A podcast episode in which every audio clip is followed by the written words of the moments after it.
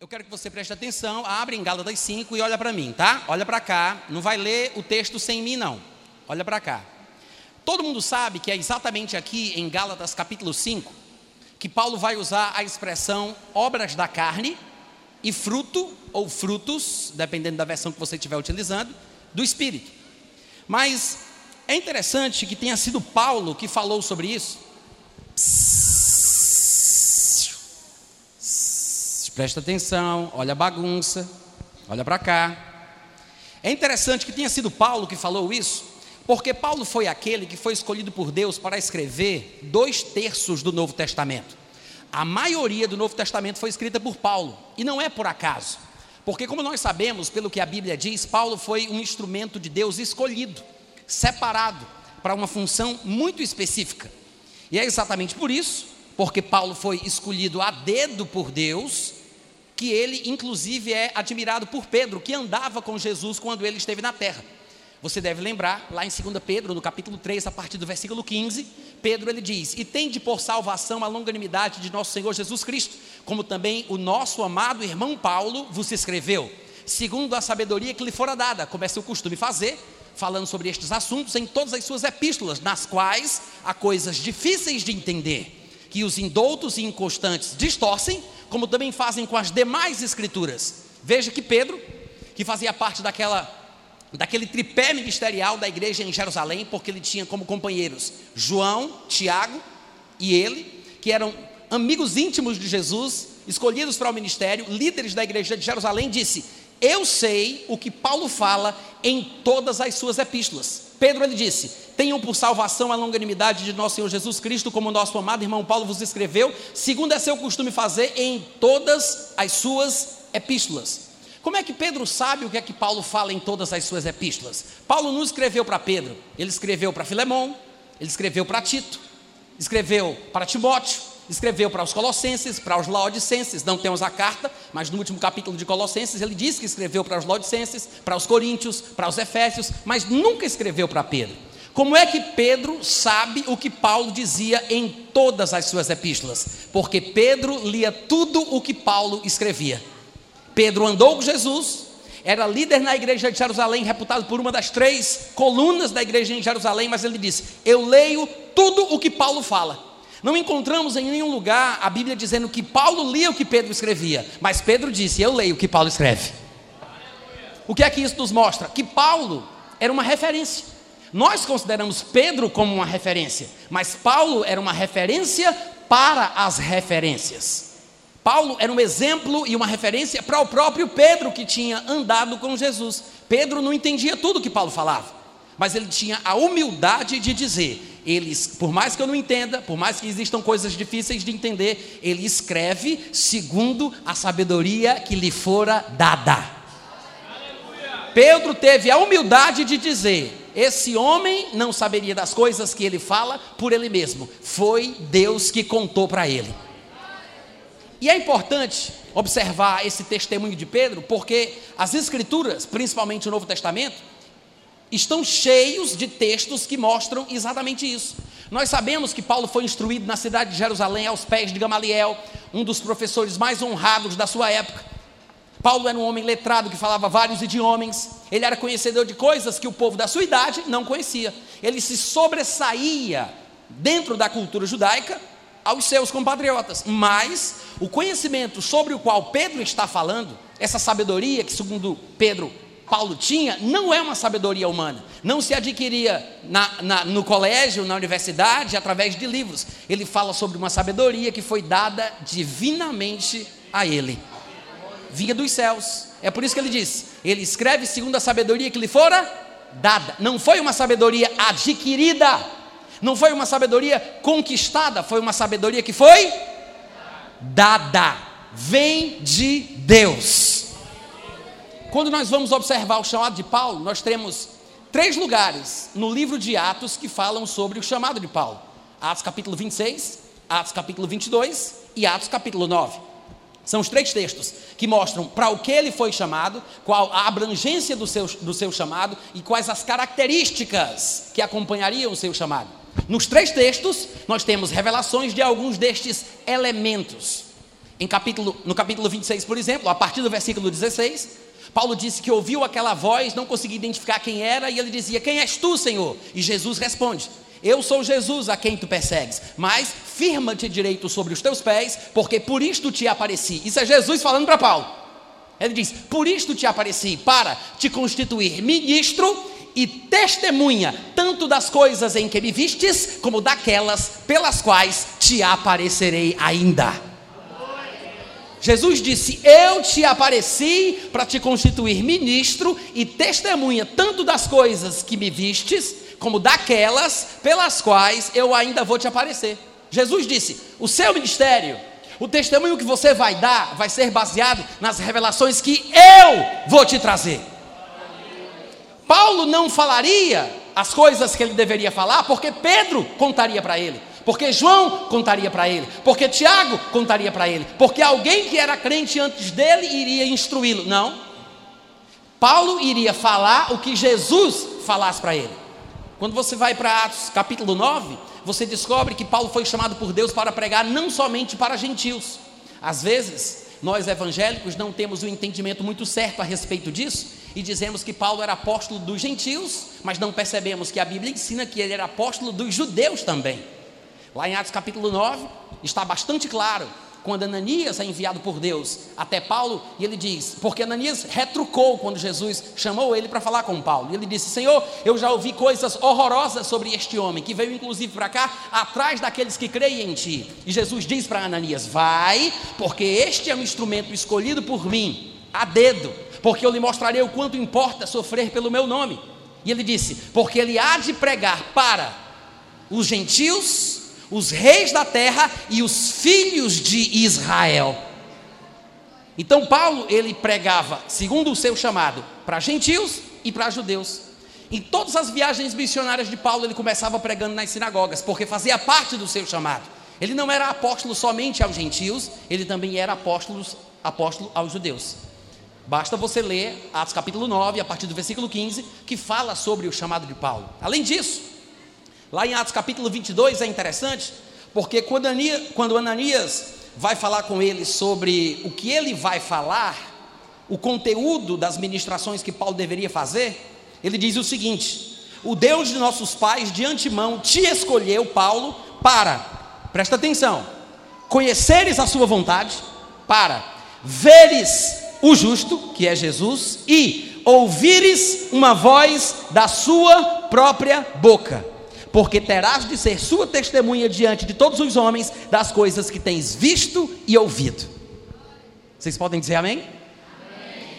Vejam o que foi que Ananias disse: O Deus de nossos pais te escolheu para três coisas: para conheceres a sua vontade, para veres o justo e para ouvires uma voz da sua própria boca. Conhecer a vontade de Deus, ver Jesus e ouvir uma voz da própria boca dele conhecer a vontade de Deus, ver Jesus e ouvir uma voz da própria boca dele.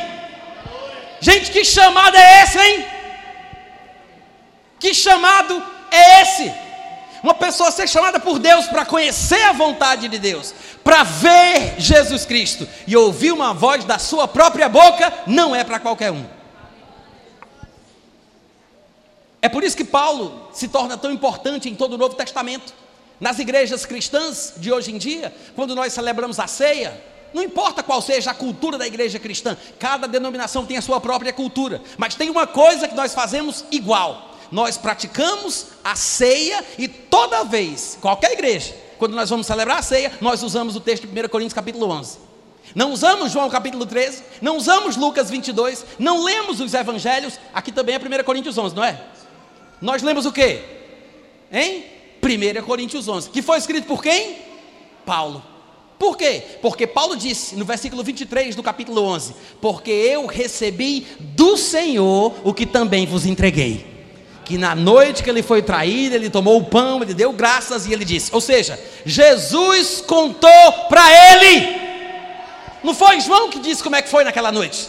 Não foi Pedro que disse para ele como é que foi naquela noite. Não foi um crente que estava com Jesus lá em Jerusalém que contou para Paulo. Ele disse: Eu recebi foi do Senhor.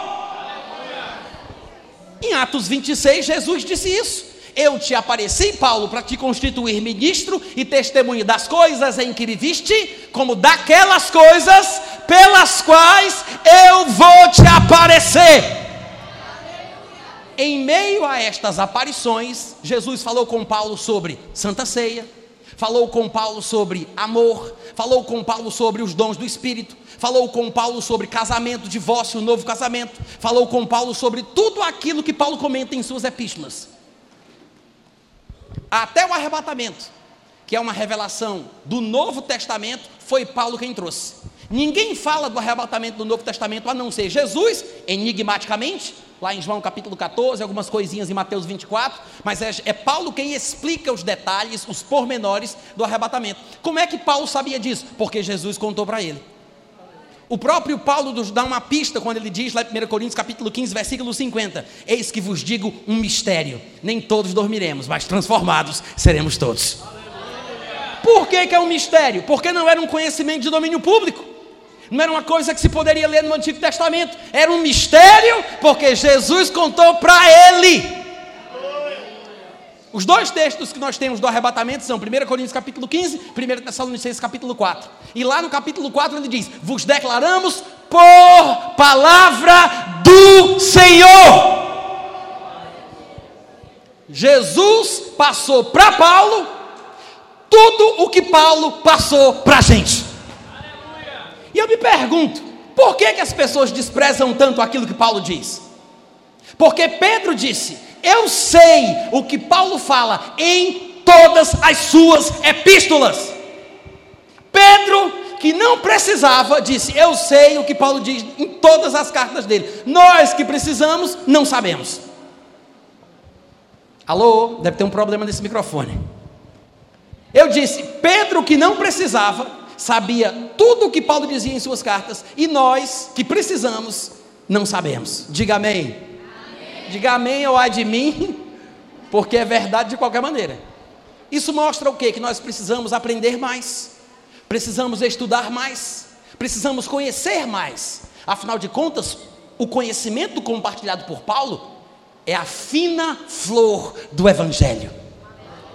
Não é à toa, não é por acaso, não é coincidência que Paulo é usado para escrever quase todo o Novo Testamento. Não é acaso não é coincidência. O homem era um vaso escolhido. Ele foi escolhido para conhecer a vontade de Deus, para ver Jesus pessoalmente e para ouvir uma voz da boca dele. Já pensou que chamado é esse?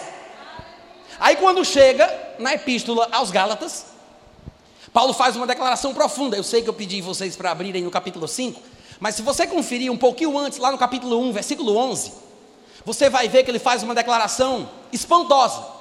Para nós não vai ser porque a gente acabou de ouvir uma introdução que mostra a relevância, a importância do ministério de Paulo. Mas veja o que ele diz no versículo 11: Faço-vos, porém, saber, irmãos, que o evangelho por mim anunciado não é segundo o homem, porque não recebi, nem o aprendi de homem algum, mas mediante revelação de nosso Senhor Jesus Cristo. Uh, glória! Ele disse: Faço-vos saber, faço-vos saber que o evangelho por mim anunciado não é segundo o homem, porque não recebi nem aprendi de céu ninguém. Não aprendi de homem algum. Aí disse: Como foi que esse homem soube das coisas que ele fala? Isso foi por revelação de Jesus Cristo.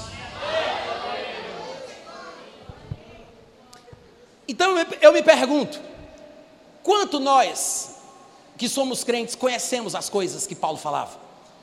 O quanto nós entendemos o que Paulo fala no Novo Testamento? Será que estamos considerando que o Novo Testamento traz a luz das coisas que estavam ocultas nos séculos e nas gerações? Será que estamos perdendo tempo em passagens que não são tão importantes para nós como os textos do Novo Testamento e mais especialmente as coisas ditas por Paulo, porque até Pedro tinha Paulo como referência. Então, é claro que a gente não vai poder se aprofundar muito. Eu não quero cansar vocês mais do que vocês já estão cansados. Mas eu queria deixar vocês pensativos. O quanto você conhece os textos do Novo Testamento? O quanto você entende a doutrina de Paulo? O quanto você tem de có versículos que você pode citar com os olhos fechados. O quanto você conhece a palavra, porque eu sei que tem gente que coleciona todo tipo de coisa, mas colecionar versículo que é bom, nada. Irmãos, esta palavra é o nosso verdadeiro alimento. É o nosso verdadeiro alimento. E aquilo que Paulo tem para dizer é muito importante. A expressão usada por Paulo, obras da carne, é uma expressão que tem um significado importante, mas ela não aparece somente aqui. Obras da carne aparecem aqui em Gálatas 5, mas em outros lugares dos textos de Paulo, ele vai usar expressões semelhantes para falar da mesma coisa. E às vezes, quando não compreendemos a doutrina de Paulo como um todo, na teologia eles gostam de falar os corpos paulinos, mas os textos de Paulo, né? Quando nós não conhecemos bem os textos de Paulo como um todo, a gente não percebe que em Gálatas 5 ele está falando a mesma coisa que ele já falou em Romanos capítulo 8 e em Colossenses capítulo 3. E eu vou ler Gálatas 5, mas eu quero mostrar para vocês que aquilo que Paulo está falando aqui é exatamente a mesma coisa que está em Romanos 8 e em Gálatas 3. Antes de eu fazer a leitura de Gálatas 5, eu queria lembrar vocês, porque eu acredito que vocês devam saber disso, que a situação dos irmãos na Galácia era crítica, porque os crentes estavam sendo perturbados por causa de pregação e de doutrina de gente metida besta que quer controlar a vida e a liberdade dos outros. Vocês sabiam que o povo religioso tem essa mania de querer controlar os outros, colocar cabresto no pescoço dos outros e determinar o que as outras pessoas vão fazer e vão viver? Vocês sabiam disso? Tem alguém aqui hoje à noite? Oi, som. Vocês sabiam que os religiosos têm essa mania de querer controlar os outros, colocar cabresto no pescoço dos outros e dizer como eles devem viver? Vocês sabiam disso? A igreja da Galácia, e veja, Galácia não era uma cidade, era uma região de várias cidades: Antioquia da Pisídia, Listra, Icônio, Derbe, todas essas cidades faziam parte da Galácia. A primeira viagem missionária de Paulo, que é registrada lá em Atos capítulo 13, quando disse o Espírito Santo: Separai-me agora Barnabé e Paulo para a obra que os tenho chamado. A primeira viagem missionária de Paulo foi para a Galácia.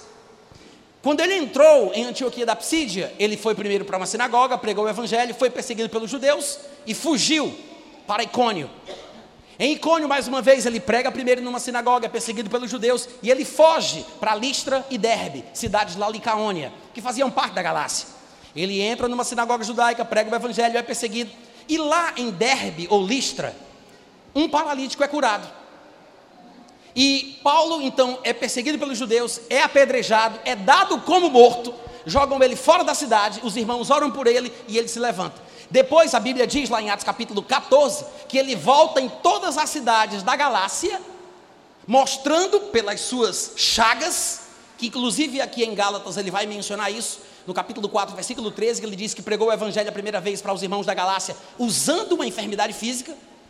Não era uma doença, era na verdade cicatrizes, cascas, pus. Ninguém sabe a situação, porque o apedrejamento que ele sofreu fez ele morrer.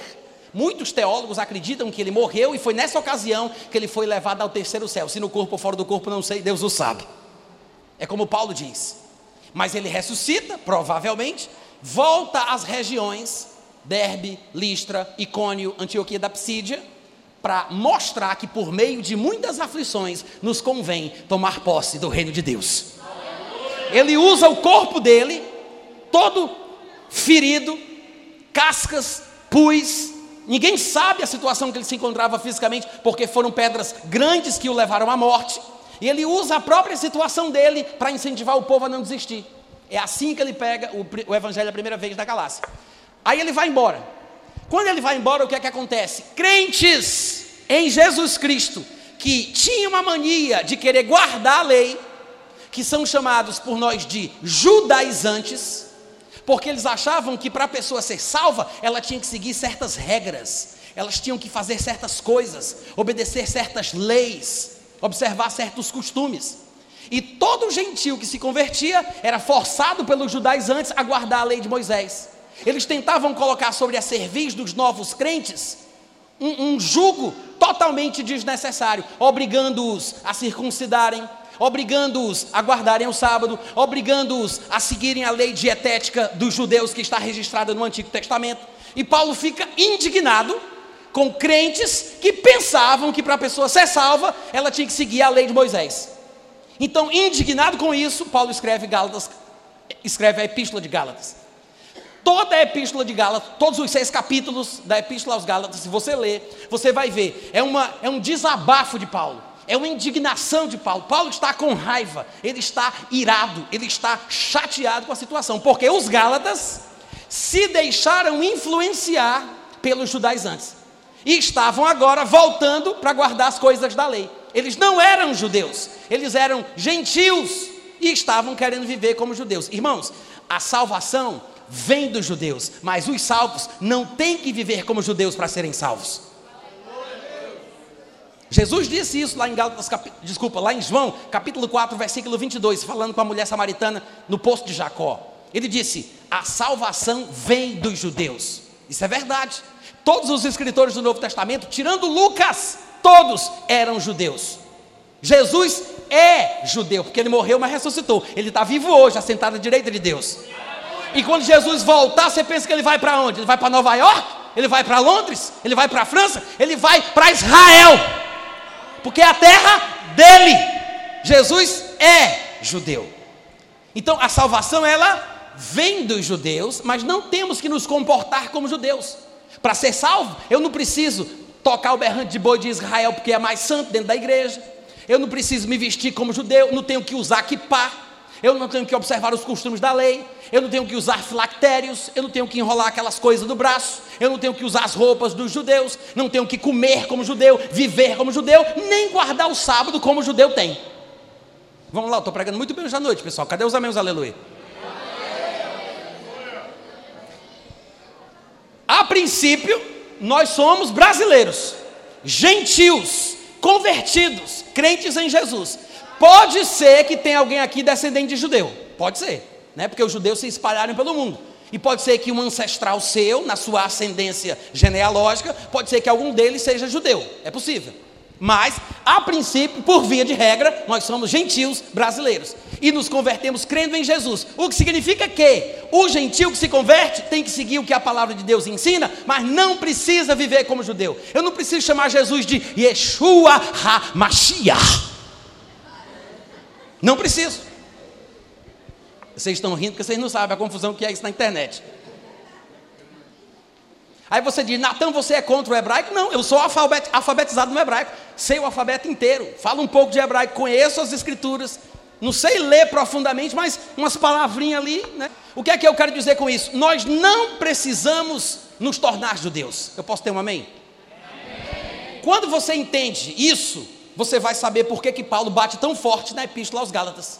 Você vai ver, por exemplo, no capítulo 1 de Gálatas, ele diz assim, no versículo 6, ele diz: Eu fico admirado que vocês estejam passando tão depressa daquele que vos chamou na graça de Cristo para outro evangelho, que na verdade não é outro, a não ser que há alguns que querem perturbar vocês, torcer o evangelho da graça. Aí depois ele vai dizer, como vocês já sabem, no versículo 8, o seguinte: Olha, ainda que nós mesmos ou um anjo vindo do céu vos pregue evangelho que vá além do que a gente já falou, não é bênção. Pode ser anjo, mas é maldição. Ele disse: pode ser um anjo vindo do céu. Se ele vos pregar um evangelho que vá além do que a gente já disse, é maldição. Aí eu me pergunto: será que nós conhecemos tão bem o Evangelho do Novo Testamento para que tenhamos ousadia de repreender um anjo? Não é um anjo que subiu de baixo, não, é um anjo que veio do céu não é um anjo que veio das trevas, é um anjo que veio do céu. Será que eu tenho autoridade para repreender esse anjo? Será que eu tenho essa coragem toda? Identificar que aquilo não é de Deus e dizer, em nome de Jesus, anjo que veio do céu, sai! Não, porque tem gente que busca tanto revelação que qualquer vozinha que ele ouvir, ele fica tão abestalhado e sai seguindo aquilo que ele ouviu. Quantos crentes que nós conhecemos que não ficaram loucos? que foram internados em hospital psiquiátrico por causa de exagero na busca de ouvir a voz de Deus? Quem aqui conhece um crente que ficou doido? Levanta a mão. Quem conhece? Quem, uma pessoa, duas, mais alguém? Ali? Nunca vim aqui, mas eu sei. Eu me converti em 1989 e eu sei o que acontece. As pessoas não têm, presta atenção, olha aqui para mim, o pregador sou eu. Olha para cá. As pessoas não têm equilíbrio, se deixam levar por todo. Presta atenção. As pessoas se deixam levar por todo tipo de novidade. Todo tipo de novidade. Aconteceu a mesma coisa com os irmãos da Galácia. Começaram a ouvir a pregação dos judaizantes. Você não pode comer isso, não pode comer aquilo, não pode pegar isso, não pode pegar aquilo, não pode vestir isso, não pode vestir aquilo, não pode fazer isso, não pode fazer aquilo, não pode, não pode, não pode, não pode, não toque, não coma, não faça. Eles viviam bitolados, presos na legalidade, no legalismo da lei. E Paulo, indignado, ele diz: Gente, Cristo vos libertou para a liberdade. Claro que ele vai dizer, mas não useis a liberdade para dar ocasião à carne. E é justamente aí onde ele vai tocar nas obras da carne e no fruto do espírito. Mas o contexto que faz Paulo falar sobre as obras da carne e fruto do espírito é esse. A tentativa de líderes religiosos de imporem sobre a serviço dos discípulos um jugo que nem eles, nem os seus pais puderam suportar. Paulo é tão forte nas suas explicações, esse, esse vento está se levantando contra o meu ministério. Paulo, não, desliga não, deixa assim, porque senão o pessoal aqui vai morrer de calor. Olha só, Gálatas é tão forte, Paulo é tão forte nas suas declarações contra a religiosidade, o legalismo, sabe? Aquela perseguição religiosa dos crentes judaizantes, que no versículo 2 do capítulo 3, ele pergunta assim: Eu só quero apenas saber isto de vocês. Vocês receberam o Espírito Santo pelas obras da lei ou foi pela pregação da fé? Qual é a resposta? Tem duas opções: pelas obras da lei ou pela pregação da fé? Qual é a opção certa? Pregação da fé. O que é que Paulo quer dizer com isso? Paulo disse: vocês já têm experiência com Deus, gente. Vocês já receberam o Espírito Santo. Vocês já falam em línguas. Vocês já têm os dons. Aí diz: para para pensar, criatura. É isso que Paulo está dizendo.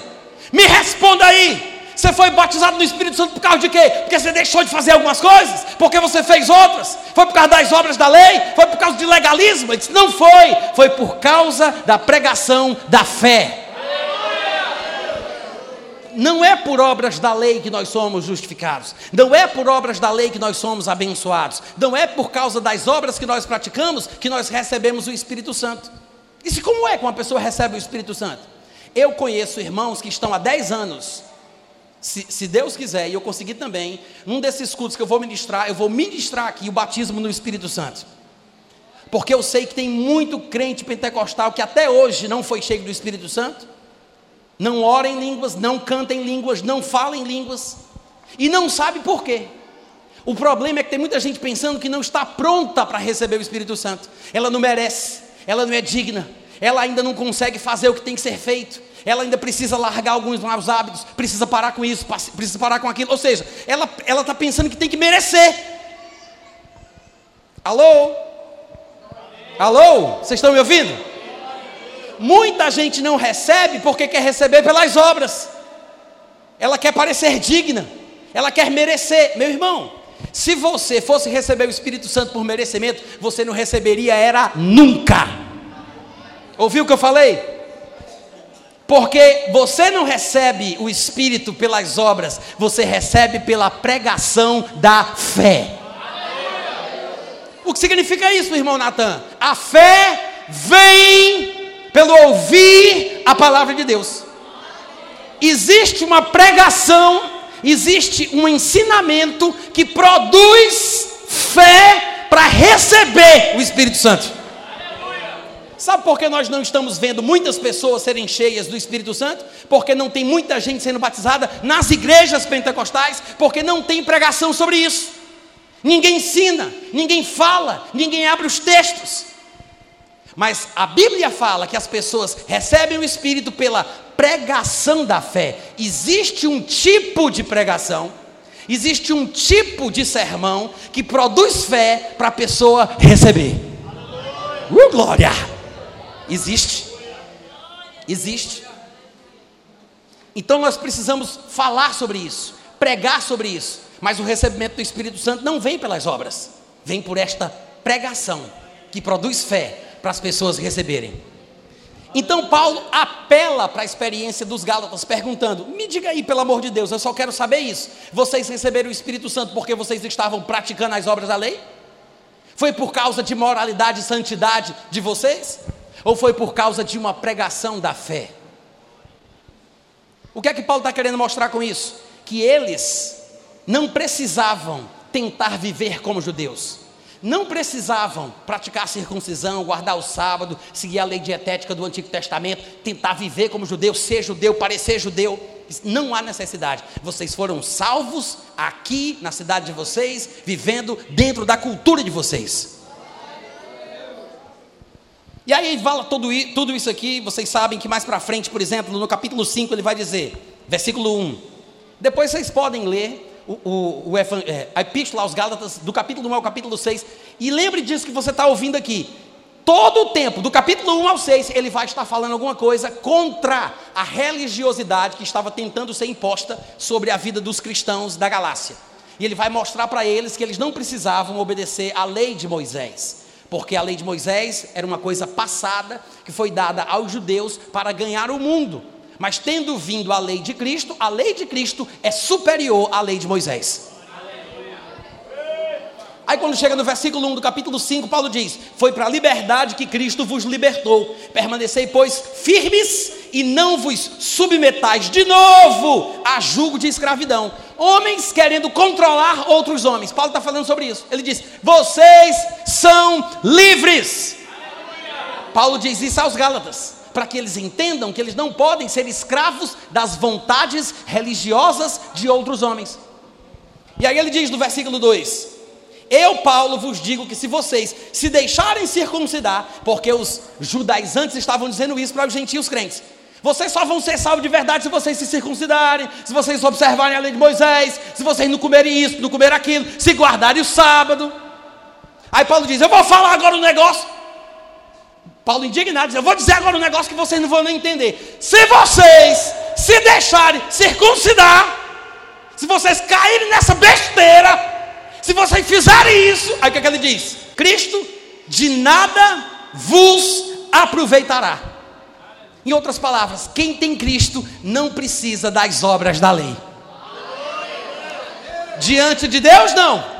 Às vezes, a pessoa se sente obrigada a fazer isso por causa dos homens, não por causa de Deus. Aí diz: de Cristo nada vos aproveitará. Aí ele diz: de novo testifico a todo homem que se deixa circuncidar, que está obrigado a guardar toda a lei. No versículo 4 ele diz mais: de Cristo vos desligastes. Vocês que estão tentando se justificar por causa das obras da lei, da graça decaístes. Irmãos, se a graça fosse concedida ao ser humano porque o ser humano merece, não era graça. Você está aqui ou já foi para casa? Eu vou dizer de novo. Aí vocês fazem aquelas coisas que os crentes costumam fazer. Oh, glória, amém, aleluia. Se a graça fosse concedida aos homens, porque os homens merecem, não poderia ser chamada de graça. A coisa mais simples que se pode dizer da graça é que é um favor imerecido. Se fosse por merecimento, não era graça.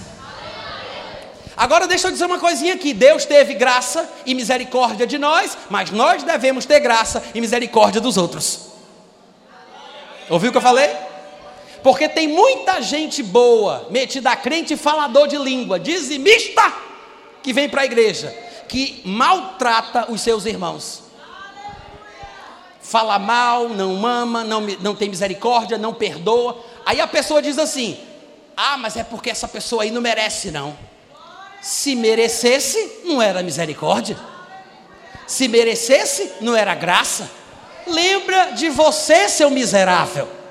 Quando Deus te perdoou, quando Deus teve misericórdia da tua vida, quando Deus te concedeu graça e amor, você não merece. Mesmo assim, Ele te abençoou. A pessoa que te maltrata não merece, mas é por isso que você tem que ter misericórdia. Porque se ela merecesse, não era misericórdia. Misericórdia é para quem não presta. Misericórdia é para quem não merece. é para quem fuma, é para quem bebe, é para quem pratica masturbação, é para o fornicador, é para aquele que é carnal. Misericórdia não é para o justo. Vocês estão me ouvindo? Misericórdia não é para o justo. Misericórdia é para o que não merece. Porque se merecesse, não era misericórdia. Mas aí todo mundo apela para a misericórdia de Deus. Mas cadê a misericórdia do crente? Porque Deus, ele faz o sol nascer sobre o bom e sobre o mal. Deus, ele faz a chuva cair sobre o justo e sobre o injusto. Mas o crente não é assim. Crente chato, metido a besta, orgulhoso, pedante, que anda com o nariz empinado só porque carrega o rei na barriga.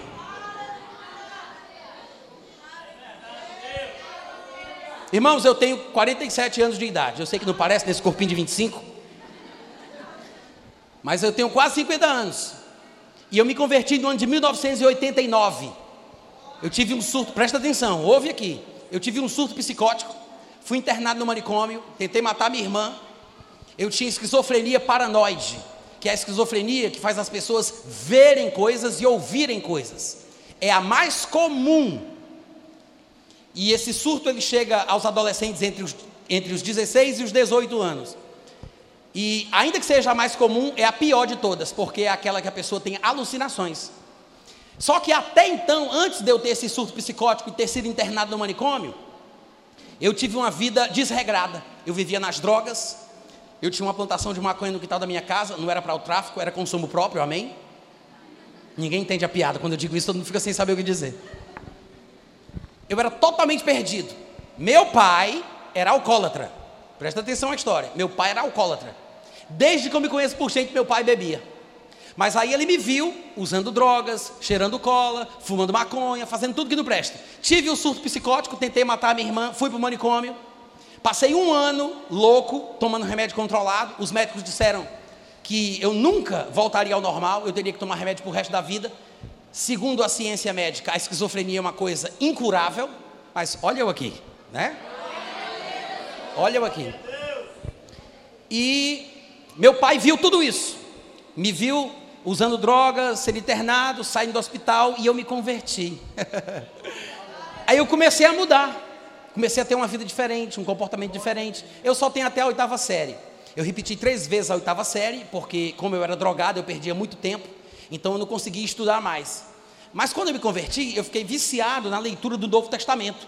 E foi a leitura do Novo Testamento que me incentivou nos estudos. Aí eu fui fazer supletivo, correr atrás, fazer vestibular, fazer faculdade. Falo inglês fluentemente, estou estudando hebraico, sei um pouquinho de francês, entendo espanhol. Já viajei por vários lugares do mundo, já fui na França, eh, na Inglaterra, já fui em Israel para pregar o Evangelho. Por que, que eu estou dizendo isso? Que eu estou falando que um ex-maconheiro foi restaurado por Deus, meu irmão, então você também pode. Agora presta atenção. Meu pai, meu pai viu o que aconteceu comigo. A transformação. Né? Eu tenho por profissão programação de computadores. Eu sou técnico em programação de computadores e sou tradutor do inglês para o português.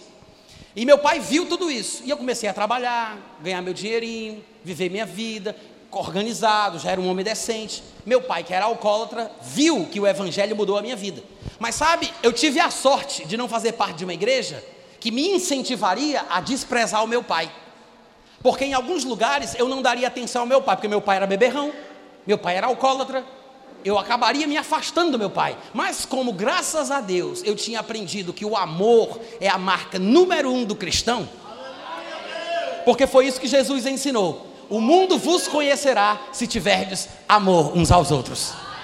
Então é pelo amor que o mundo nos conhece. O amor é a característica número um do crente. Não é nem falar em línguas, é amar. Porque as línguas vão passar, mas o amor vai ficar para sempre. Porque o amor é a essência de Deus. Deus é amor. E sabe o que eu fazia com meu pai? Eu ia para o lugar onde ele trabalhava, porque meu pai tinha um bar. Olha só, um alcoólatra tomando conta de um bar. Como é que pode? Né? Ele tinha um bar dentro de uma favela lá em Fortaleza, no Henrique Jorge. Aí ele estava lá, eu chegava no meu pai, meu pai era separado da minha mãe, eu chegava na, no final de semana na casa do meu pai, e eu falava, a benção pai. Papai não entendia nada, né? Porque ele olhava para mim e dizia assim, como é que esse rapaz, que era drogado, era maconheiro, virou um homem de Deus, é crente, é pregador, é escritor, é tu, vim pedir a benção para mim que sou alcoólatra de beberrão. Mas por quê? Porque eu tinha respeito pelo meu pai. Meu irmão, se você ainda tem seu pai e a sua mãe, se você que é jovem, o pessoal mais abestalhado, né, que é o menino mais novo, respeite o seu pai, respeite a sua mãe. Meu pai e minha mãe já morreram. Eu daria graças a Deus se a mamãe voltasse à vida só para me dar uma pizza todo final de semana. Só para eu ter a minha mãe. Você tem sua mãe, você tem seu pai e você despreza, xinga, fala palavrão, não respeita, deixe de ser idiota. Você tem a oportunidade de ter um relacionamento com seu pai que depois que ele morrer você não vai ter. Você vai se arrepender, você vai chorar muito, você vai ficar muito triste por causa disso. Mas eu não fazia isso. O que é que eu fazia com meu pai? Eu amava meu pai, respeitava meu pai. Ele bebendo e eu sentado com ele no bar dele, e eu conversando com ele das coisas da vida, pedindo a bênção para o meu pai. E os bêbados tudo ao redor. E eu não ficava lá, aquele crente chato com a Bíblia e diz: Arrependei-vos, cambada de endemoniado, vocês vão para o inferno. Eu não fazia isso não. Eu ficava lá sentadinho, igual Jesus no meio dos publicanos, no meio dos pecadores, amigo das prostitutas, amigo de gente que não presta. Aí você, ah, mas vai acabar com a sua reputação. Eu posso acabar com a minha reputação e eu me dou satisfeito se eu salvar uma alma assim. Uma. Se eu salvar uma, posso acabar com a minha reputação, mas eu me dou por satisfeito. Foi isso que eu fiz com meu pai.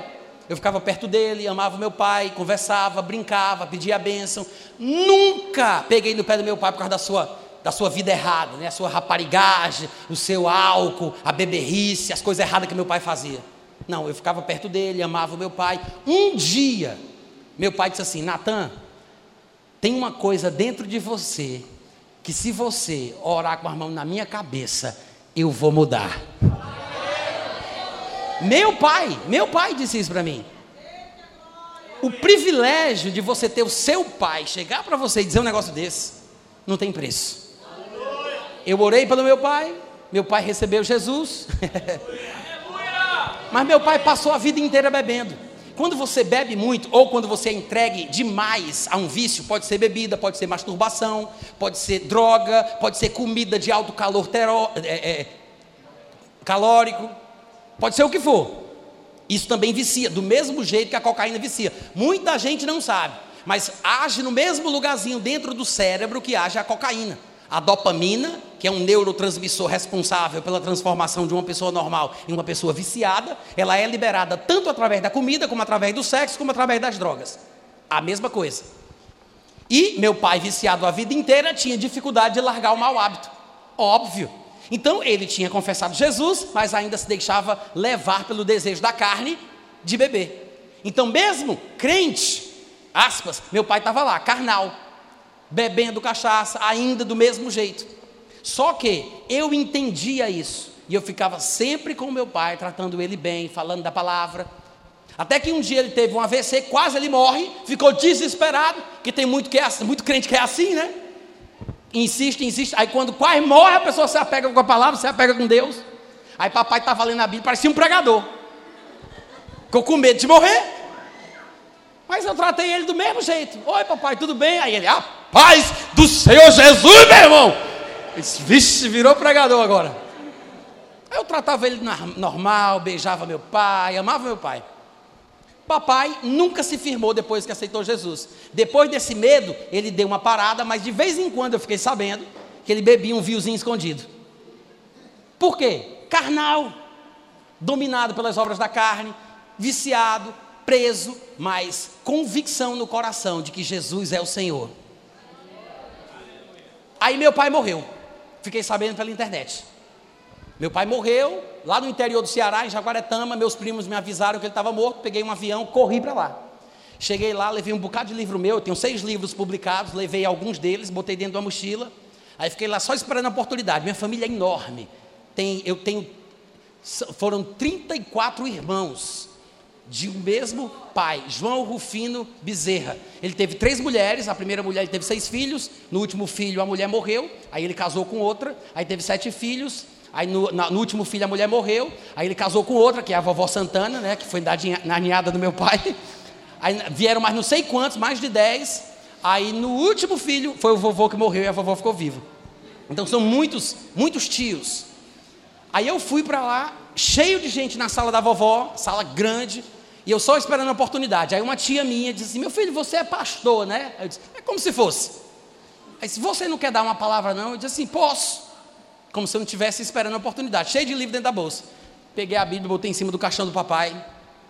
Aí disse: Gente, vou contar a história para vocês minha do meu pai. Aí comecei a contar como foi que aconteceu, que meu pai me conheceu, viu minha transformação, recebeu Jesus, aquela coisa toda, e todo mundo começou a chorar.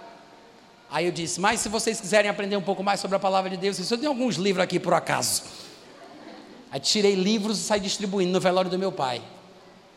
Irmãos, temos que aproveitar a oportunidade que a gente tem e temos que saber amar os pecadores. Temos que saber amar as pessoas que estão no mundo porque nós somos a única Bíblia que eles vão ler. Nós somos a única Bíblia que esse povo do mundo vai ver. Se eu não chegar perto deles, como é que o sal vai salgar essas pessoas? Se o sal fica no saleiro, não serve para nada. Nós precisamos estar perto, conviver, ser amigos, abençoar, conviver, tirar dúvida mas nós nos diferenciamos deles, nós nos afastamos, nós queremos ser os diferentões, nós deixamos cada um morrer para lá e ninguém se importa. Eles não merecem, mas foi por eles que Jesus morreu. Quando a gente vai ler em Gálatas capítulo 5, o que Paulo fala aqui sobre o que são as obras da carne, às vezes a gente não percebe. A gente coloca o foco em determinadas coisas que não são o mais importante e não percebe o que realmente é essencial. Veja que no versículo 13 de, do capítulo 5, Paulo diz assim: Porque vós, irmãos, fostes chamados à liberdade, porém não useis da liberdade para dar ocasião à carne. Sede antes servos uns dos outros pelo pelo quê? Pelo amor. Veja que ele está dizendo que eu sou livre, mas eu não sou livre para andar na carne no sentido de não amar. Porque tem muita gente que bate no peito, né? Sai se tremendo igual um cururu teitei, achando que é muita coisa, porque é crente, falador de língua, e despreza os outros. E ele diz: Ó, vocês são livres, mas não use da liberdade para dar ocasião à carne. O que é que eu vou fazer? Eu vou servir os outros pelo amor. Liberdade no padrão da palavra é ser servo humildemente pelo amor. Aí ele diz, versículo 14: Porque toda a lei se cumpre em um só preceito, a saber, amarás o teu próximo como a ti mesmo. Se vocês, porém, se vós, porém, vos mordeis, vos devorais uns aos outros, vede que não sejais mutuamente consumidos que não sejais destruídos. Aí ele entra na questão do fruto do espírito da obra da carne. Ele diz: Digo, porém, isso: andem no espírito e jamais satisfareis os desejos, a concupiscência da carne. Ele está falando sobre andar no espírito para viver em amor. Porque se não andar em amor, o que, é que a, o que, é que a pessoa vai fazer? Vai se morder, se devorar, vai brigar e se autodestruir. Então ele diz: Mas se vocês andarem no espírito, vocês não vão fazer isso. Satisfazer os desejos da carne, ficar inimigo, brigar, besteirinha, ciúme, picuinha, fofoca, inveja. Aí ele diz: Porque a carne luta contra o espírito e o espírito luta contra a carne, porque são opostos entre si, para que porventura não, faça, não façais o que seja do vosso querer. Mas, versículo 18: Se sois guiados pelo espírito, vocês não estão debaixo da lei de Moisés. Por quê? Porque quem anda no Espírito cumpre a lei. Ora, as obras da carne são conhecidas. Será que a gente conhece? Porque Paulo está dizendo que são conhecidas. Aí ele diz: prostituição, impureza, lascívia. Três coisas de ordem sexual. Três. Depois ele diz: idolatria e feitiçaria. Duas de ordem religiosa, sobrenatural. Depois ele diz: inimizade, porfia, ciúme, ira, discórdia, dissensão, facção, inveja, só sobre relacionamento. Aí tem um bocado de gente que fica se preocupando com aquele irmão que bebe, mas não olha para ele, porque ele é invejoso, ele é ciumento, é faccioso, é inimigo de todo mundo, briga com todo mundo, fala mal de todo mundo, tem a língua do tamanho do trem. Ah, mas fulano de tal bebe. E você que mente? Hein? Vamos lá, gente. Estou pregando muito bem hoje à Olha só, olha só. Inimizade, vamos contar aí. Diz aí: um, inimizade, porfia, ciúme, ira, discórdia, dissensão, facção, inveja. É oito mesmo? Eu pensava que era sete. Oito.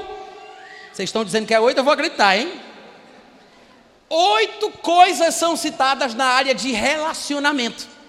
Ele cita três na área sexual, ele cita duas na área religiosa, sobrenatural, feitiçaria, idolatria, mas cita oito. Vocês disseram que é oito, eu vou acreditar. Oito coisas na área de relacionamento. E depois ele vai citar aqui mais duas sobre os prazeres da mesa: bebedice e glutonaria. Duas coisas dos prazeres da mesa. Mas oito coisas, irmãos, é, é desmedido. O tanto de coisa que Paulo fala sobre as obras da carne, que estão associadas ao relacionamento, é muito maior do que bebida e, e comida, é muito maior do que vícios carnais, é muito maior. E a gente fica criticando as pessoas que bebem, as pessoas que fumam, e ainda que elas se auto-prejudiquem por estarem fumando e bebendo, muito crente bebe Coca-Cola e não fala mal. Mas, ah, mas você está acabando com o templo do Espírito Santo. E a Coca-Cola? Tá pode? Por que você se acha melhor do que os outros? Me diz aí. É, eu sei. O, o, que é que eu estou querendo dizer com isso? Ah, ó, tem gente que é, é, é, um negócio sério. Crente é um negócio perigoso. Aí o pessoal diz assim: ah, quer dizer então que eu posso, já que eu bebo Coca-Cola, eu posso fumar? Não, eu não estou dizendo isso. Eu tenho que dizer, eu estou dizendo que a gente tem que ser mais misericordioso. Porque a gente também não cuida tanto do nosso corpo assim, não. A gente critica os outros porque fumam, porque bebem, mas nós fazemos um bocado de besteira. O tanto de gordura que a pessoa come, o tanto de refrigerante que a pessoa bebe, o tanto de coisa errada que a pessoa faz. Aí está lá o crente reclamando do outro quando ele faz tudo errado na vida dele. Só porque ele não fuma um cigarrinho, ele se acha melhor. O que é isso, Natan? Falta de misericórdia. Falta de amor. Meu pai bebia, meu pai fumava, eu bebia, eu fumava. Mas quando eu me converti, eu parei. Eu nunca cheguei para meu pai e disse: Papai, tira essa chupeta do diabo da sua boca, você está endemoniado. Nunca, nunca disse isso. Eu chegava e dizia: Papai, a sua bênção. Nunca precisei ser chato com meu pai. Pregava o evangelho para ele, falava da Bíblia, testemunhava, mas com amor, com misericórdia, igual Jesus no meio das prostitutas. Igual Jesus falando com a, com a adúltera. Igual Jesus falando com os pecadores, com os publicanos. Porque quem precisa do remédio é o povo que está doente, pessoal. Se a gente não amar essas pessoas, quem vai amar eles, pelo amor de Deus? É os macumbeiros? Quem é que vai amar esse povo? Como é que a gente vai falar de Jesus para eles? É por isso que tem muita gente que vem para a igreja porque sente que Deus está no negócio, aí eles são atraídos pelo coração, mas quando chega aqui os crentes expulsam a pessoa trata mal, não fala direito, fica criticando, fica zombando, fica falando disso, falando daquilo. Aí a pessoa se afasta, vai para o mundão, aí fica todo mundo falando pelas costas.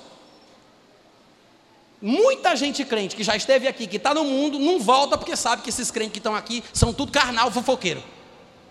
Aí o povo tem ódio de crente, porque já conhece a raça. Aí a gente, em vez de ganhar essas pessoas, nós fazemos elas cem vezes mais filhas do inferno que nós colocamos elas para mais longe. A obra da carne, a obra da carne mais citada por Paulo é a falta de amor e de misericórdia nos relacionamentos. É por isso que ele fala tanto sobre isso. Ele fala sobre inimizade, ele fala sobre porfia, ele fala sobre ciúme, ele fala sobre ira, raiva que os crentes têm uns dos outros, ele fala sobre discórdia, confusão, dissensão, facção, inveja. Isso é obra da carne. Alô? Isso é obra da carne. Aí ele diz assim: ó, e coisas semelhantes a estas. Aí quando chega no versículo 22 ele fala: Mas o fruto do Espírito é. A primeira coisa da lista que ele fala é o que? Amor.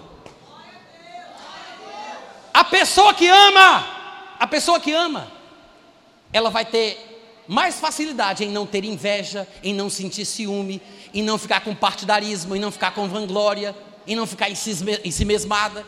Ela vai ser mais misericordiosa, fraternalmente amiga.